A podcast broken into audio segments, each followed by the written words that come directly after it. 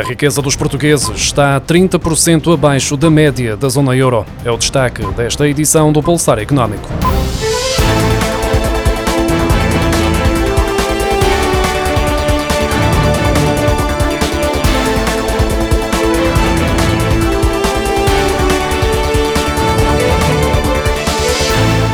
Riqueza dos portugueses está, de um modo geral, 30% abaixo do valor médio da zona euro, de acordo com um estudo do Banco de Portugal. Os cidadãos portugueses têm uma riqueza média e mediana abaixo da média dos países do euro, uma vez que ganham menos de 30 mil euros em cada 100 mil euros movimentados. Contudo, existem desequilíbrios entre as faixas etárias da população. No grupo onde os rendimentos são mais baixos e entre os mais jovens, a riqueza mediana do país é próxima e, em alguns casos, até superior à da zona euro.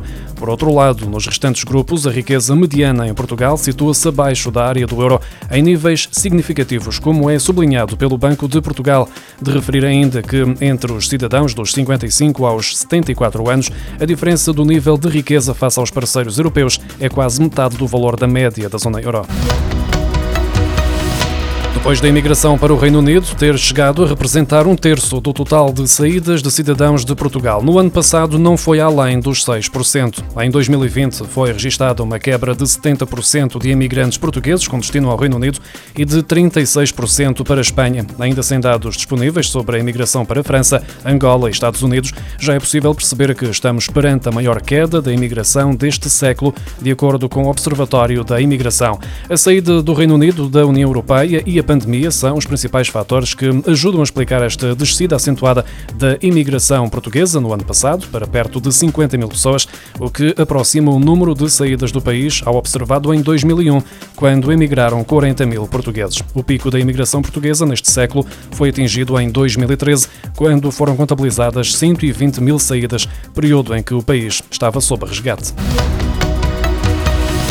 Setor dos componentes para automóveis em Portugal está em vias de perder cerca de 4 mil postos de trabalho até ao final do ano, ou seja, quatro vezes a perda de emprego verificada em 2020, segundo o alerta da Associação de Fornecedores da Indústria Automóvel. Ainda assim, em declarações à agência Lusa, José Couto, presidente da AFIA, garante que as 358 empresas do setor, que empregam diretamente 61 mil pessoas, estão a fazer esforços no sentido de evitar despedimentos, tendo em conta os níveis de especialização e de qualificação dos seus trabalhadores. No ano passado, o país teve instrumentos para conter o desemprego e o layoff simplificado foi uma medida que se revelou eficaz. O que a Associação sugere ao governo é reativar este instrumento, porque, se nada for feito, os associados dizem que o desemprego vai aumentar. O setor dos componentes para automóveis atravessa uma crise provocada pela diminuição das encomendas dos clientes, em especial dos construtores europeus, com efeitos na diminuição da produção, a que se somam os custos de logística, com a demora verificada na chegada à Europa das matérias-primas vindas da Ásia.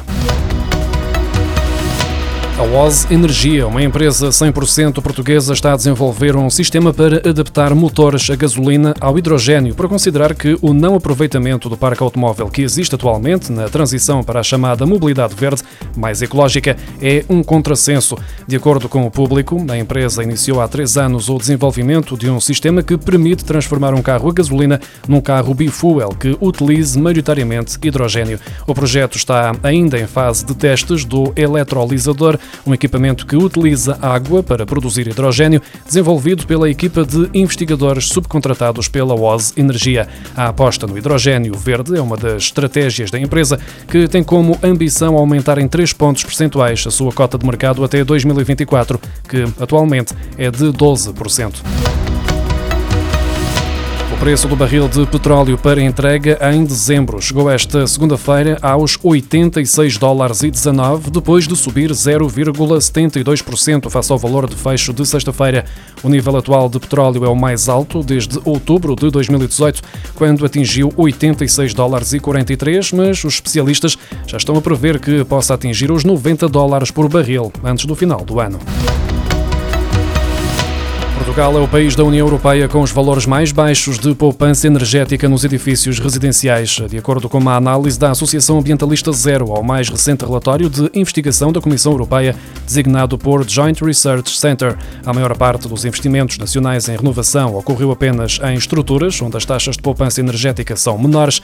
A Associação Zero refere que o parque edificado português está obsoleto, nomeadamente no setor residencial, e do conjunto de problemas que afetam o desempenho energético dos edifícios em Portugal, além do envelhecimento natural dos materiais e da ausência de manutenção, destacam-se ainda as características físicas dos edifícios, em especial o baixo desempenho térmico da envolvente e a ineficiência dos sistemas energéticos instalados.